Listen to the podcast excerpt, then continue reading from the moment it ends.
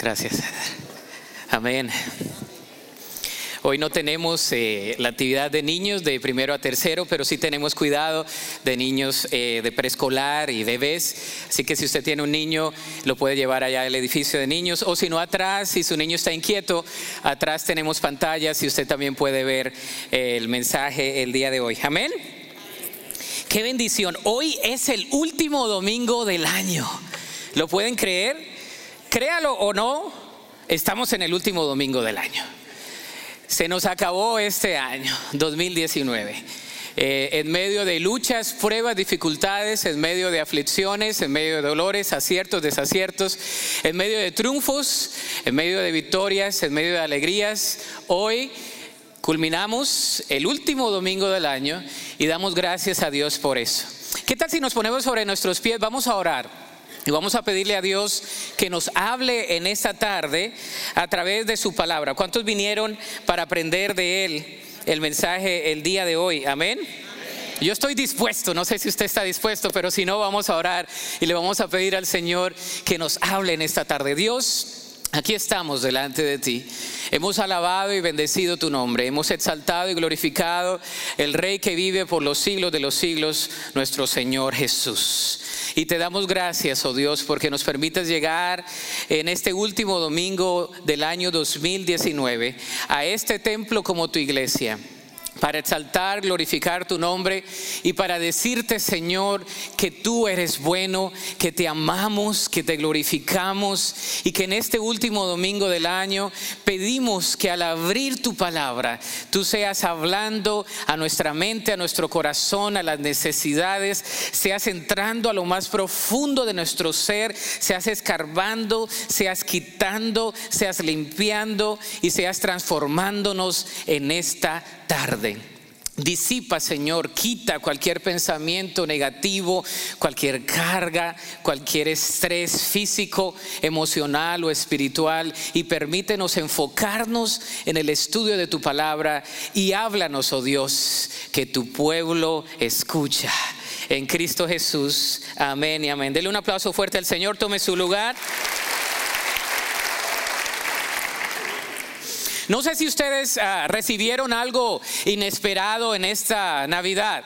¿Cuántos recibieron algún regalito, así sea un mensajito por el Face?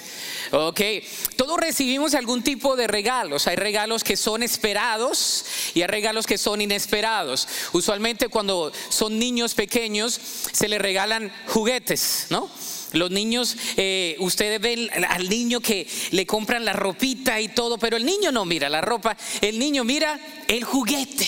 Así sea un juguete de un dólar o dos dólares, pero es el regalo máximo. Vamos creciendo en edad y, ya los regalos no son tan relevantes. Hay otro tipo de regalo que es el tiempo familiar, que es poder venir, si usted vive fuera, y venir a casa y estar con la familia, ah, el tiempo de calidad. Ah, entre más vamos creciendo en edad, nos van regalando o camisas o pantalones, ¿verdad? Y si ya eres abuelo, la pijama o los calcetines. ¿No? Va cambiando los regalos. Hay, regalos inesperados. Y, y en esta temporada navideña, en esta serie de sermones que hemos titulado Posada, hay lugar para Cristo en tu corazón. Hoy vamos a ver lugar para Cristo entre las naciones. El nacimiento de Jesús fue un nacimiento extraordinario, sin precedente alguno. Ese nacimiento no solamente eh, repercutió allí en Belén, sino en todo el mundo y por generación de generación en generación. La venida del Señor Jesús fue mágica en toda su expresión. Aunque esa venida no fue tan usual, fue un poco inusual, el día de hoy vamos a ver este regalo que le trajeron algunas personas no esperadas a ese niño de Belén llamado Jesús, el Rey de Reyes, el Mesías prometido. Vamos a ir a Mateo capítulo 2, del versículo 1 al versículo 12. Mateo capítulo 1 eh, perdón, capítulo 2 del 1 al 12. Dice así la palabra del Señor. Y le voy a leer la, versión más antigua, como para terminar el año ahí, La Reina Valera. Dice así. Cuando Jesús nació en Belén de Judea, en días del rey Herodes, vinieron del oriente a Jerusalén, ¿quiénes? Unos magos diciendo, ¿dónde está el rey de los judíos que ha nacido? Porque su estrella hemos visto en el oriente y venimos adorarle. Oyendo esto, el rey Herodes se turbó y toda Jerusalén con él. Y convocados todos los principales sacerdotes y los escribas del pueblo, les preguntó dónde había de nacer el Cristo. Ellos le dijeron, en Belén de Judea, porque así está escrito por el profeta. Y tú, Belén, de la tierra de Judá, no eres la más pequeña entre los príncipes de Judá, porque de ti saldrá un guiador que apacentará a mi pueblo Israel. Entonces Herodes, llamando en secreto a los magos, indagó de ellos diligentemente el tiempo de la aparición de la estrella. Y enviándolos a Belén, dijo, id allá y averiguad con diligencia acerca del niño. Y cuando le halléis, hacedmelo saber para que yo también vaya a adorarle.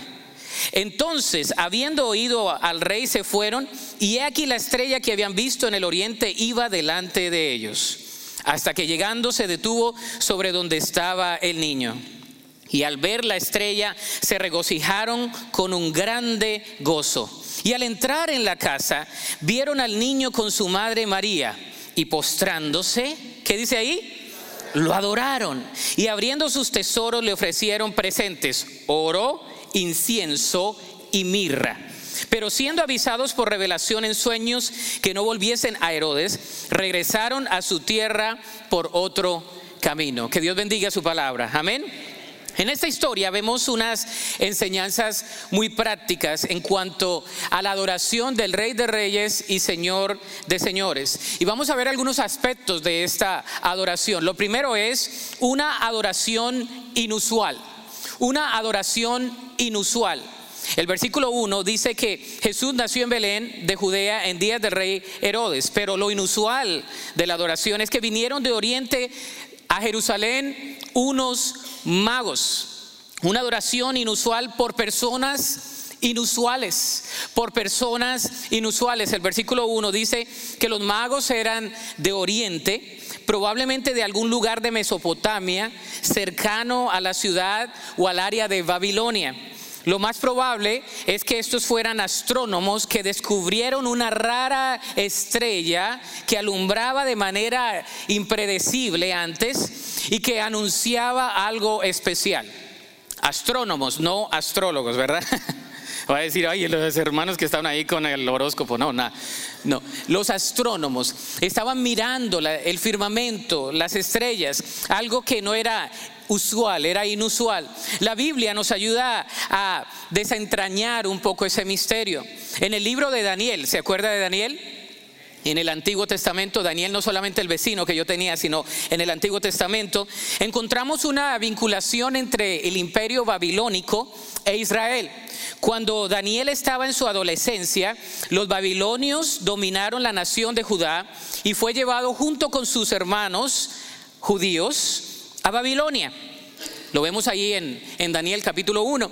Allí creció y fue preparado al servicio del rey junto con otros jóvenes hebreos. Y usted sabe la historia de Daniel, que él no se contaminó y de que el Señor lo protegió a él y a sus amigos y fue un funcionario público. Debido a que el Señor el Señor le dio el don de administración, el Señor lo, lo, hizo prominente en esa nación.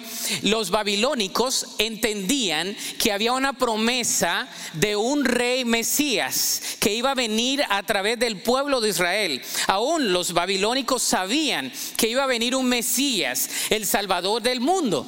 Desde los tiempos de Daniel había allí ese anuncio de que iba a venir un Mesías a traer paz y tranquilidad al género humano. A lo largo de su vida, Daniel fue honrado y respetado por los reyes de ambos imperios tanto de los babilónicos y de los persas. Y entonces aún el mensaje del Mesías que venía y que respaldaba a Daniel, ese mensaje del Rey de Reyes y Señor de Señores, estaba allí presente. Y creo yo saco yo la conclusión de que aquellos magos de Oriente que venían de esa área habían escuchado por generaciones que iba a venir un Mesías. Y entonces al ver ellos el firmamento, vieron a una estrella reluciente. Génesis capítulo 1, versículo 14, nos habla de que Dios hizo el sol, la luna y las estrellas y los creó no solo para alumbrar la tierra, sino también con otros propósitos. Dice, sirvan de señales para las estaciones, para días y años. Para las estaciones, para días y años. No sé si usted es de los que conoció a alguna persona que miraba el firmamento o mira el firmamento y dice, uy, va a llover mañana. ¿Eh?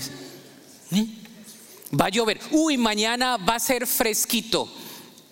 Oh, mañana viene el norte. Y uno dice, pero ¿qué estás mirando? Yo nada más miro el firmamento normal.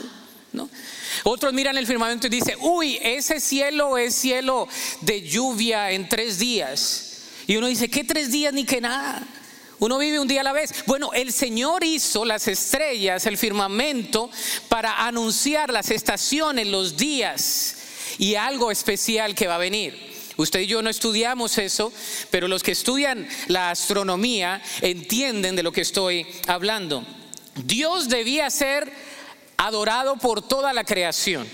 Y hasta la creación anunciaba la gloria del unigénito Hijo del Padre que iba a ser encarnado. La gloria de Dios no iba a pasar por desapercibida en su propia creación. La palabra de su poder, cuando dijo que fueron hechas todas las cosas por la palabra de su poder, el Dios que creó el universo iba a venir encarnado y la gloria de Dios tenía que resplandecer. Y el firmamento anuncia la gloria de sus manos y la venida del Señor fue algo astronómico. Hasta una estrella tuvo que relucir un poco más. Dios ha sido, es y será adorado como rey por todo tipo de personas. Dios va a ser, es adorado y será adorado por todo tipo de personas. El judío, el griego, el gentil, de donde sea, de toda raza, de toda lengua, de toda tribu, estaremos delante del Cordero de Dios anunciando que Él es el Rey de Reyes y Señor de señores y que no hay nada ni nadie como Él. ¿Sabe? Por personas inusuales, pero también por señales astronómicas inusuales por señales astronómicas inusuales. La misma creación anunció la llegada del Rey del universo. No ha habido otra persona sobre la faz de la tierra que haya hecho mover los astros para anunciar su nacimiento, solo Cristo. Él es el único digno de honra y gloria. Y los magos hicieron este largo viaje después de haber visto esta constelación astronómica que no se producía fácilmente. Ellos sabían que algo estaba pasando y ellos dedujeron que había un evento significativo en la historia que nunca había tenido precedencia y que era el nacimiento de alguien importante. Yo creo que cuando usted y yo nacimos, como dice la canción que ustedes cantan, nacieron todas las que todas las flores, pero no se movieron las estrellas, hermanos. No se movieron las estrellas, no se detuvo nada. Todo siguió igual. Usted y yo nacimos, pero en el nacimiento de Jesús, en el nacimiento de Jesús, el firmamento tenía que anunciar que había llegado el Salvador del universo todo se iba a revertir, hasta la misma creación que fue afectada por el pecado, porque verdad que todo salió las espinas y toda la creación fue afectada por el pecado. Algún día la creación va a ser redimida también. La muerte entró por el pecado y afectó la creación de Dios, pero el, rey del universo iba a traer el rescate, la redención y la misma la misma creación iba a ser redimida por él. Y tenía que tener un anuncio. ¿Sabe? Hay una triple coronación en esta estrella de Belén. Recientes científicos ah, como eh, lo que ha salido de la estrella de Belén habla de que sí existió. Usando la matemática de Kepler, las predicciones apuntan a que este pasaje bíblico no es ficción ni cuentos de hadas, fue toda una realidad.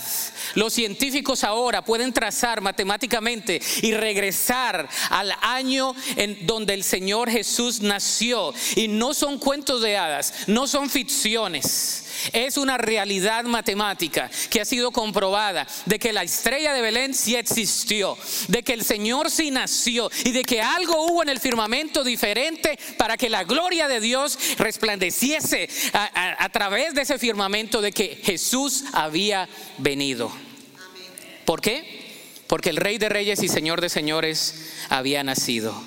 Eso causó conmoción. Y al entrar en Jerusalén preguntaron los magos, ¿dónde está el rey de los judíos? No dijeron, ¿dónde está el que pensamos que es el rey de los judíos? No dijeron, ¿dónde está el que nosotros pensábamos que iba a ser el rey de los judíos? Ellos dijeron, ¿dónde está el rey de los judíos? Hasta ahí la historia va muy bien. Ellos daban por hecho de que la estrella de Belén había sido algo impredecible y ellos venían a adorar al rey. El milagro de conocer a Jesús produce una vida de adoración hacia él. Esa es una frase que puse ahí. El milagro de conocer a Jesús produce una vida de adoración hacia Él. Si usted y yo conocemos a Jesús, nuestra vida le adora a Él. El que tiene un encuentro con Jesús, su vida no vuelve a ser igual. Amén. La vida no vuelve a ser igual. Para aquel que tiene ese encuentro con Jesús, su vida no vuelve a ser igual. Lo, adoramos, le bendecimos porque conocemos quién es Él. Hay un antes y hay un después. Segundo, una adoración por convicción. El versículo 3 nos habla de eso. Dice, oyendo esto, el rey Herodes, ¿qué dice ahí? Se turbó y toda Jerusalén con él. Estos magos de Oriente venían a adorar a un rey que no era el rey Herodes. Le iban a quitar el trono. ¿Cómo era posible que iban a adorar a otro rey? Y cuando Herodes dijo, déjenme saber para yo también irle a adorar, era puro cuento.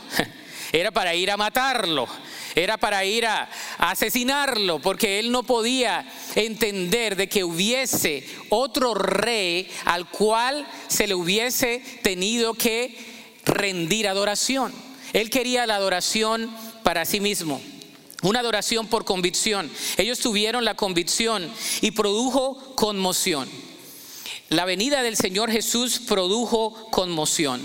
En vez de estar llenos de admiración, tanto ellos como el rey Herodes Aquellos que estaban alrededor de él se inquietaron por este inesperado grupo de viajeros y por su extraño anuncio.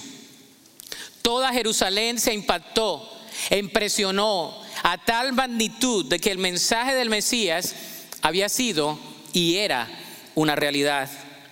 Y sin darse cuenta, crearon conmoción. Esta noticia trae conmoción. Una adoración por convicción afecta el todo de nuestra vida mueve todo nuestro corazón y transforma todo nuestro ser. La adoración produce convicción. La adoración produce convicción. Dígalo conmigo, la adoración produce convicción. Si usted está dudoso de creerle al Señor, adórelo. Los, los, magos de Oriente no se pusieron a, a calcular todo, ellos simplemente le adoraron.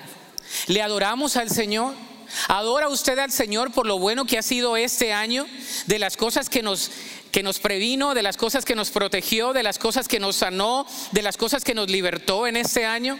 Podemos hacer un recuento de lo grandioso que ha sido el Señor con nosotros, porque cuando le adoramos al Señor, nuestro enfoque no se presta para nuestro egoísmo, sino que se presta para desarrollar una convicción en aquel que vive por los siglos de los siglos, Jesús y le adoramos por quien es Él. Jesús es suficiente.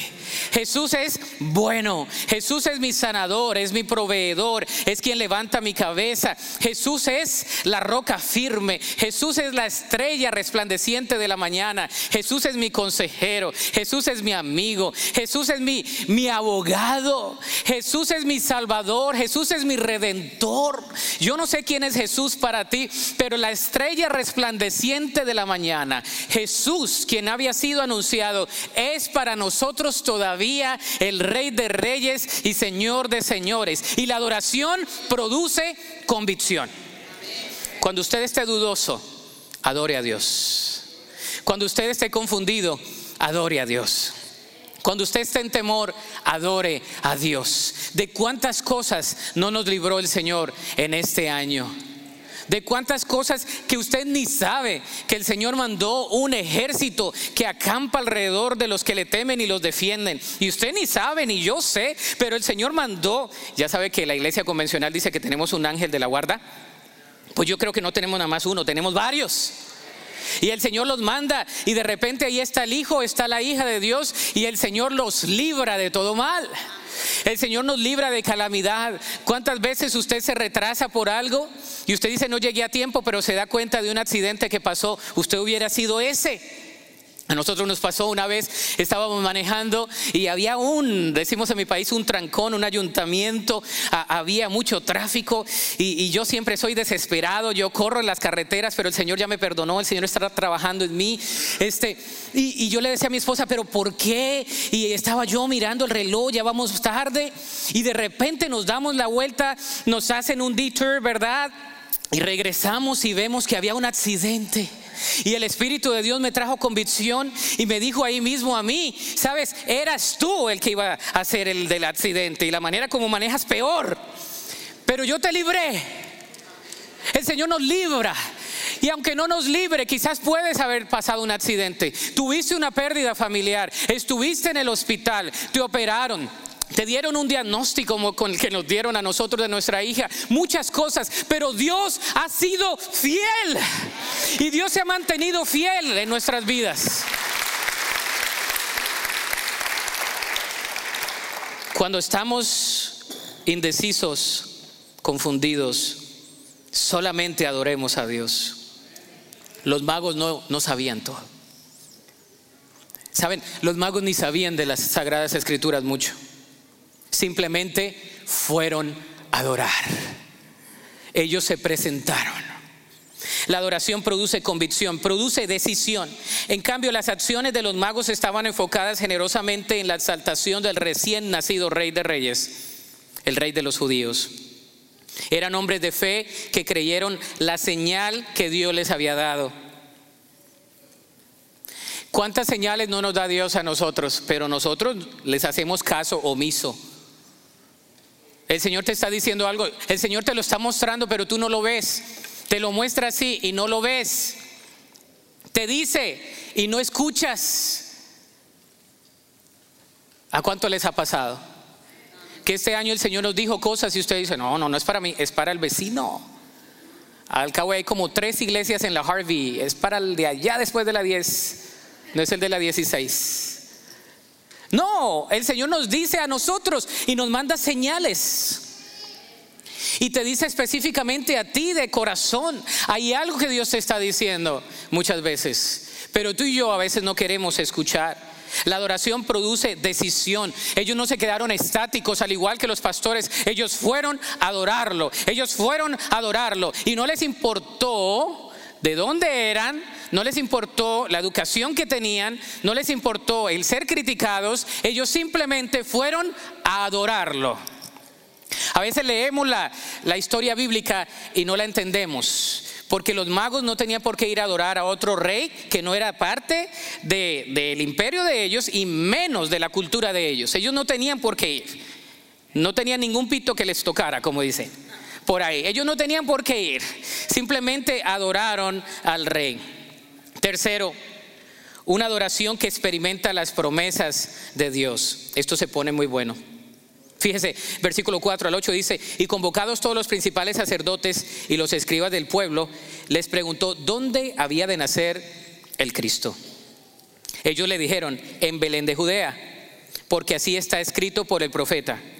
Y entonces recita la profecía del Antiguo Testamento donde dice, y tú Belén de la tierra de Judá, no eres la más pequeña entre los príncipes de Judá, porque de ti saldrá un guiador que apacentará a mi pueblo. Entonces Herodes, llamando en secreto a los magos, indagó de ellos diligentemente el tiempo de la aparición de la estrella, y enviándolos a Belén dijo, id allá y averiguad con diligencia acerca del niño, y cuando le halléis, hacedmelo saber, para que yo también vaya y le adore. Sí, ¿cómo no? ¿Cómo no? No lo iba a adorar, lo iba a matar. La adoración que traían los magos hizo que toda Jerusalén volviese a estudiar las palabras y las promesas de Dios donde habría de nacer el Mesías. Yo me imagino el concilio. Entonces el rey convoca a todos los sabios, los sapientes de la era, de la época, y llegaron allí y se sentaron con él y entonces se pusieron a estudiar el Antiguo Testamento. Yo me los imagino, era una clase de escuela dominical. Se pusieron a estudiar. ¿Y tú qué piensas? No, aquí dice en Isaías. ¿Y tú qué piensas? Aquí dice en Jeremías. ¿verdad? Y yo creo que se pusieron a estudiar, se pusieron a relatar y allí entonces dijeron, lo que hemos visto es lo que nosotros pensamos que es. Herodes, ¿sabes qué? Nos tenemos que ir. Vamos a ir a adorar al rey. Herodes era el rey. Pero ellos le dicen, vamos a adorar al rey porque nosotros sabemos que ha nacido el rey de los judíos y vamos a adorarle. ¿Qué dice Herodes? Claro que sí, vayan, adelántense que yo ahorita mismo voy en camino para adorarle. Ese relato es muy interesante porque la historia de Navidad no es mágica, hermanos. ¿Sabe? Yo voy un poco, hay una antítesis, hay algo atípico de la Navidad. La Navidad eh, no son estas decoraciones tan lindas, aunque son lindas. A mí me fascina la decoración de Navidad. No quiero que llegue el 6 porque todo lo bajan y ya no hay, ya no hay luces en las calles. Nada más normalito. Pero la primera Navidad no fue así. Fue como la vida de nosotros, caótica, en estrés, María en un burro embarazada, hermanas, ¿cuántas tuvieron a su hijo y, y entonces se subieron a un burro? Le dijeron a su esposo, llévame al burrito, a un paseo por el burro, amado mío. No, una, una, Navidad inesperada, caótica, de estrés, de preocupación. Este José preocupado que tenía que ir a un censo, un censo y tenía que ir a la, a la ciudad de donde había nacido. Es como si yo me regresara a Ibagué, Tolima, imagínense, está lejísimo. Y llevar a toda mi familia, me sale costoso, más de 3 mil dólares. Tenía que ir para que me censaran en ese lugar. Imagínese usted, caótico, todo, embarazada, sin dinero, nadie los quería, hacer el censo. Y tras de todo, José pensando, ¿me haría el domingo 7 o no, María? Porque dice que el Espíritu Santo, no, pero ¿se imagina? De verdad, póngase el papel de José, varón. Que su esposa le, digo, le diga su prometida del Espíritu Santo es irracional, quitando la paz. Así es la Navidad. La Navidad no nos promete gozo, paz, no, no nos promete gozo, alegría y plenitud. ¿Sabe? Si se le queda esto, ya lo hicimos. El anuncio de la Navidad Dijo, os traigo buenas noticias que traerán paz y buena voluntad para los hombres. El Señor promete, diga conmigo, paz. Porque en el mundo tendréis aflicción, pero confiad, yo he vencido al mundo. El anuncio de la Navidad fue un anuncio de paz. No solamente de amor, de gozo, claro que sí, pero el anuncio fue de paz. El Señor nos viene a traer paz.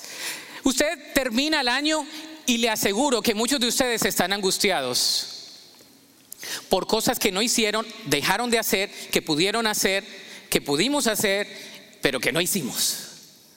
Usted piensa en las deudas que tiene, en las relaciones conflictivas que tiene. Usted está lleno de ansiedad porque no termina la carrera quizás como quiso terminarla. Y entonces usted pospone muchos de los propósitos para el otro año, ¿no? y ahí comienzan los memes, ¿no? Todas esas cosas. Esa es la Navidad. Por creencia. ¿Creemos en lo que Dios nos ha prometido, hermanos? ¿Creemos en lo que Dios nos ha prometido? Aquí habla de una adoración que experimenta las promesas de Dios por creencia. ¿Le crees a Dios? ¿Crees en lo que Dios dice ser y en lo que Él dice que hará y en lo que Dios va a hacer a través de ti? Yo he decidido creerle al Señor. Yo no le creo a mis emociones porque son bien engañosas. No le confío a mi intelecto porque aunque sepa algunas cosas, no sé nada de muchas cosas. Yo le creo a las promesas de Dios. Usted y yo debemos estar afianzados en las promesas de Dios, porque si no nos llenamos de ansiedad y terminamos mal y tenemos deudas y no pagamos y no hicimos. En ansiedad todos. Necesitamos ansiolíticos. Todos. Es más, los podemos repartir en la puerta. La que venden en México, no le voy a decir cómo se llama porque estoy por la radio. Pero me, hizo reír, un día estábamos ahí en la tienda. ¿Por qué? Porque somos personas que se preocupan por creencia. ¿A qué le creemos? Yo quiero que medites en esa pregunta. ¿A quién le crees? ¿Le crees a tu pasado? ¿Le crees al vecino o a la comadre o al compadre? ¿O le crees a las promesas de Dios? Si Dios dice que va a hacer algo, Él lo va a hacer. Amén. Si Dios dice que es tu sanador, Él es tu sanador. Quizás no de la manera que tú lo esperas, pero Él es tu sanador. Si Dios dice que te va a proveer, Él nos va a proveer. Si Dios dice que nos va a otorgar paz, Él nos va a dar paz por creencia. Pero también viene por obediencia. Diga conmigo obediencia. Y la obediencia sí es tenaz. Los magos obedecieron a un rey que no era su rey. ¿Se imagina? Y nosotros que conocemos al rey de reyes, que es Jesús, a veces no le obedecemos. Aquí la analogía, la tipología que podemos inferir es la siguiente. Muchas veces tú y yo estamos siguiendo a otro tipo de rey cuando conocemos al rey verdadero. El rey Jesús está en nuestro corazón y le creemos a otras cosas. No le creemos al Rey Jesús. Es por creencia y por obediencia. Adorar a Dios incluye creer en sus promesas para nuestras vidas. ¿Qué promesas quieres creerle al Señor para este año que termina? Hay muchas promesas. No te dejaré ni te desampararé. Como estuve con tus padres, así estaré contigo. Yo soy quien levanta tu cabeza. Yo soy la estrella resplandeciente de la mañana. Yo soy tu consejero. Yo soy tu proveedor. Yo soy Jehová Rafa, tu sanador. Yo soy Jehová Jiret, el que se levanta tu estandarte. Yo soy quien dice que soy. El yo soy la palabra se encarnó y habitó entre nosotros y ahora tenemos la gloria de Dios a través del sacrificio supremo en la cruz, el Espíritu Santo que está en nuestro corazón y podemos vivir una vida en plenitud. Pero debemos ser obedientes. ¿Cuántos de ustedes fueron como desobedientes de chiquitos? Ah, no les digo que de grandes porque yo sé que de grandes también. De repente le batallamos, ¿no?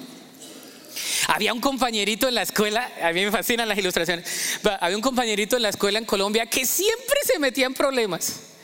Pero lo típico y característico de él era que no quería meterse en problemas solo, porque el que se mete en problemas siempre quiere que otros se metan en el problema con él. Y yo recuerdo, pues yo casi siempre fui bien portadito, si no hablé con mi papá. Si quiere hablar con mi mamá, hasta el cielo, ok, pero mi papá todavía vive. Yo, yo casi siempre fui bien portadito, este, pero un día me dio por ser malo, ¿no? Y esto de ser bien portado, como que no, como que a veces es aburridor.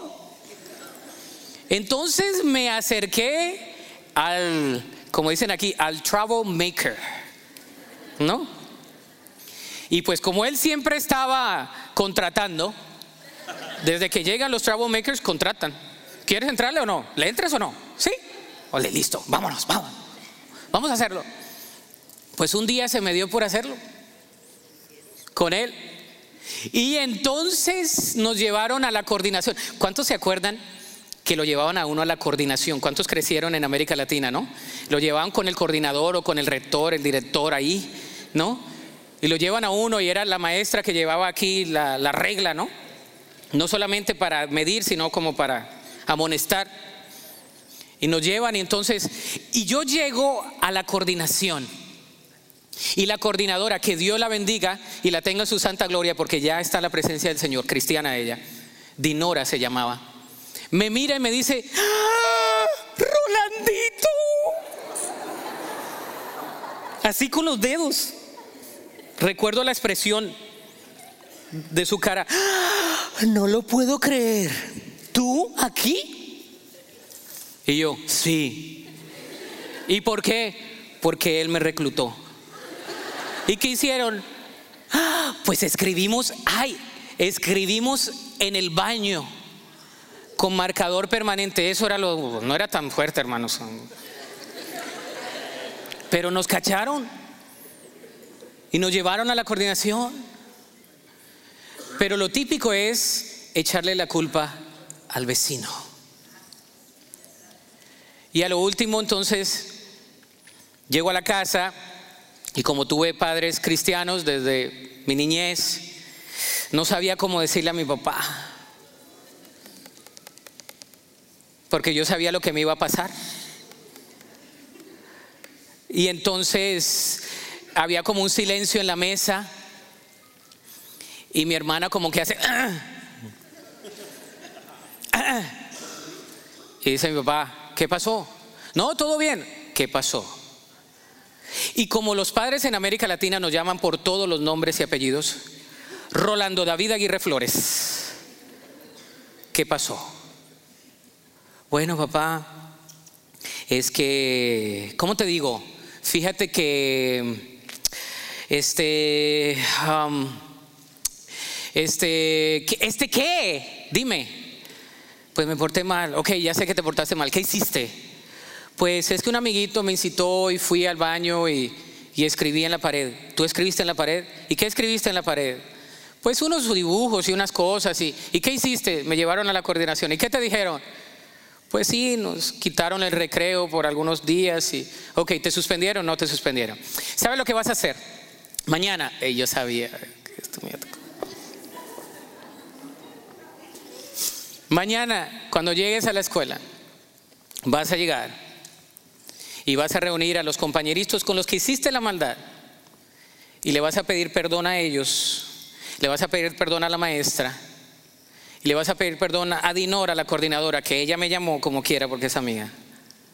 Y le vas a decir que eso no es un comportamiento de, de un hijo de una casa donde ha sido educado. Eso lo vas a hacer.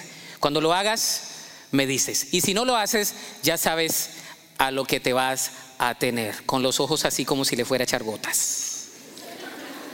Al otro día voy yo y, y estoy así y nunca he sido tan elocuente, a veces las cosas se aprenden y, y no me salían las palabras.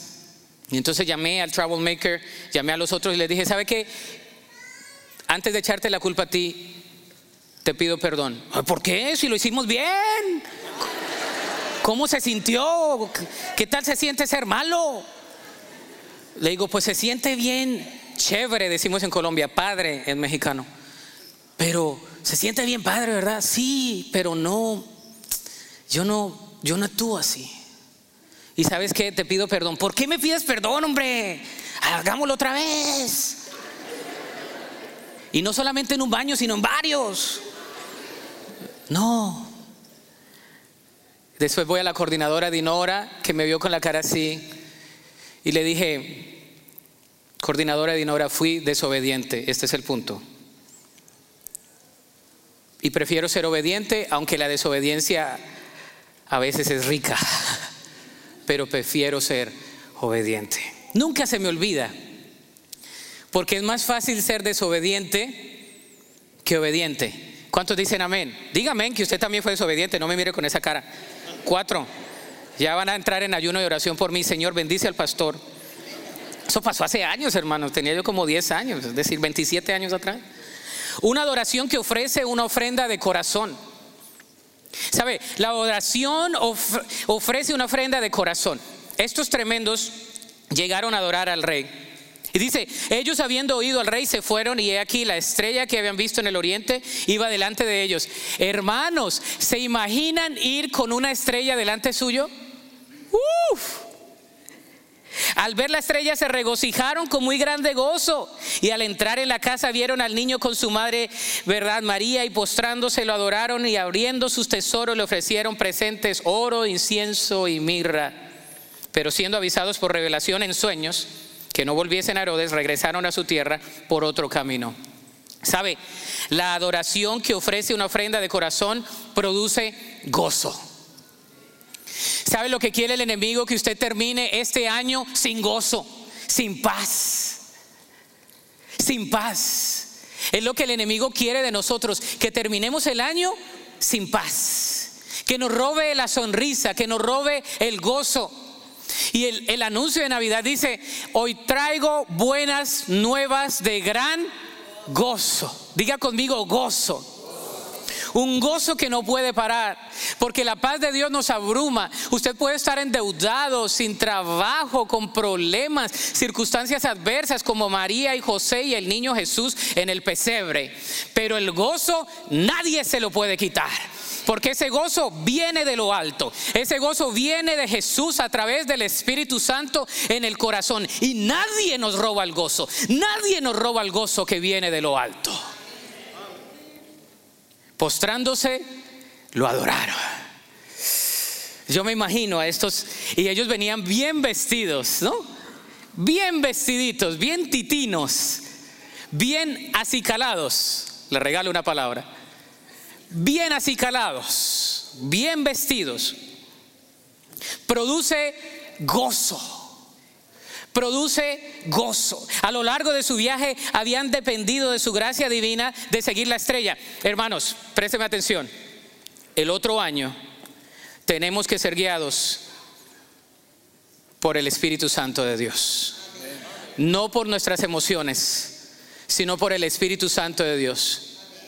Yo me imagino a los magos siendo guiados por la estrella. Y yo me los imagino mirando a la estrella y siendo guiados por una estrella. Así, yo creo que se pusieron a mirar y dirían, ¿será por aquí? ¿Será por allá? ¿Vamos a la derecha o a la izquierda? ¿Verdad? ¿Sí o no? Yo sé que me estoy saliendo de la cámara, pero ni modo. Me perdonan.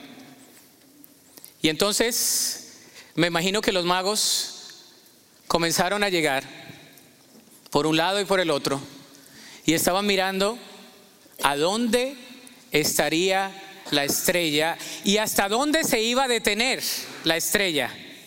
¿Se imagina usted eso? Siendo guiados por la estrella. Hermanos, ahora no necesitamos la estrella de Belén, ¿verdad? Tenemos la palabra de Dios. Y dice, lámpara es a mis pies tu palabra y lumbrera a mi camino. Corta distancia, larga distancia. Lámpara es una lamparita, lumbrera es al camino. La palabra de Dios. Hermanos, que este año terminemos guiados por Jesús. Y que el otro año comencemos guiados por Jesús, con gozo, pero también da testimonio. No hay dirección sin sumisión. Eh, aquella adoración da testimonio. El salmista lo dijo en el Salmo 25, 4 y 5, dice, muéstrame, Jehová, tus caminos, enséñame tus sendas, encamíname en tu verdad y enséñame, porque tú eres el Dios de mi salvación, en ti he esperado todo el día. Wow, Dios nos ofrece su dirección. Y la pregunta, la pregunta es, ¿queremos ser guiados por Él? Porque a veces no queremos ser guiados por el Señor. ¿Cuántos tienen mascotas? Un perrito, un gatito, algo que saquen a caminar. ¿No? ¿Cuántos sacan a caminar su, perrito? Uno que otro. Nosotros somos medio malos para salir a caminar con el perro, pero de repente salimos y cuando, cuando Celina agarra al perro, yo le digo, no te dejes guiar por el perro, tú guía al perro. Impon tu carácter con el perro. Y el perro está, ah, ah, ah", ¿no? Ahí va uno a veces con el perro. No. Guíalo. No estoy diciendo que usted y yo somos perritos, pero a veces no nos dejamos guiar por el Señor. Estamos igual. Y aunque nos pongan una de esas cuerdas o un leash de esos grandes, no nos dejamos guiar. ¿Qué dones traían estos magos? Traían oro, incienso y mirra. El oro representa el homenaje que se le rinde a un rey y es sinónimo de pureza y divinidad. Ellos vinieron con oro. Ay, el oro. El oro es oro. Aquí y en la Quinconchina. Primero había la tendencia del oro de color oro o dorado. Después hubo la tendencia del oro plateado. Y ahora volvió la tendencia del oro dorado. Y ahora está rosado. Y hasta un poquito más amarroncito. Pero el oro es oro. Representa homenaje y es algo valioso, sinónimo de pureza y divinidad. Ellos también trajeron incienso. Y el incienso es una resina aromática que al quemarse produce un olor especial. ¿Cuántos tienen algunas aromas en la casa? ¿No? ¿Algunos que les gusta la aromaterapia? Eh, ¿No sabe qué es eso? ¿Verdad? Cuando van y le dan un masaje y le ponen ahí un aroma y usted entra al cuarto y dice, ah, hazme el masaje. Oh, es un aroma, ¿no? Ese es el incienso, que cuando se prende se desprende un aroma. Tercero, mirra. La mirra es otra resina aromática que se usa en la medicina sobre todo para embalsamar cadáveres. Ahí los mismos magos estaban profetizando que este rey iba a morir. Y lo estaban ungiendo, si así lo quiere usted decir, con esta mirra. Este rey que nace va a morir en, en, juicio por todos los pecadores. Una misión grandiosa, morir en una cruz para convertirse en el redentor de todos los seres humanos. Frank McKibben dijo, esta es la Navidad, no es el oropel, no es dar y recibir, tampoco los villancicos, es tener un corazón humilde que recibe un regalo maravilloso, Cristo. El principio es el siguiente, no hay adoración sin entrega. En otras palabras, Cristo en el pesebre no salva, pero Cristo crucificado sí salva. Cristo en el pesebre, usted puede ir a adorar al niño en el pesebre, pero ese no salva. El que salva es Cristo en la cruz. Pero no se quedó en la cruz, sino que resucitó y nos da vida eterna a nosotros. La aplicación es la siguiente, queridos. La aplicación es la siguiente. Adora a Dios de corazón. ¿Cuántos adoran a Dios de corazón? Hazlo de corazón, que al terminar este año tú le digas, Señor, gracias, lo hago de corazón. Segundo, obedece su llamado para tu vida. Cuando el Señor te diga, por aquí, ve por ahí, no te vayas por el otro lado. Los magos regresaron no por el mismo camino, regresaron por otro camino porque estaban siendo guiados por quién? Por Dios. Este año que termina, quizás tienes que regresar por otro camino, porque en el camino que quieres terminar no es el camino que Dios quiere que termines. Sigue el plan de Dios para tu vida. Síguelo. Sigamos ese plan de Dios para nosotros. Ese plan es para nosotros bueno. Y testifica de Él a todas las naciones. Testifica de Él a todas las naciones. Sabes, te voy a pedir que te pongas sobre tus pies y vamos a leer este versículo juntos.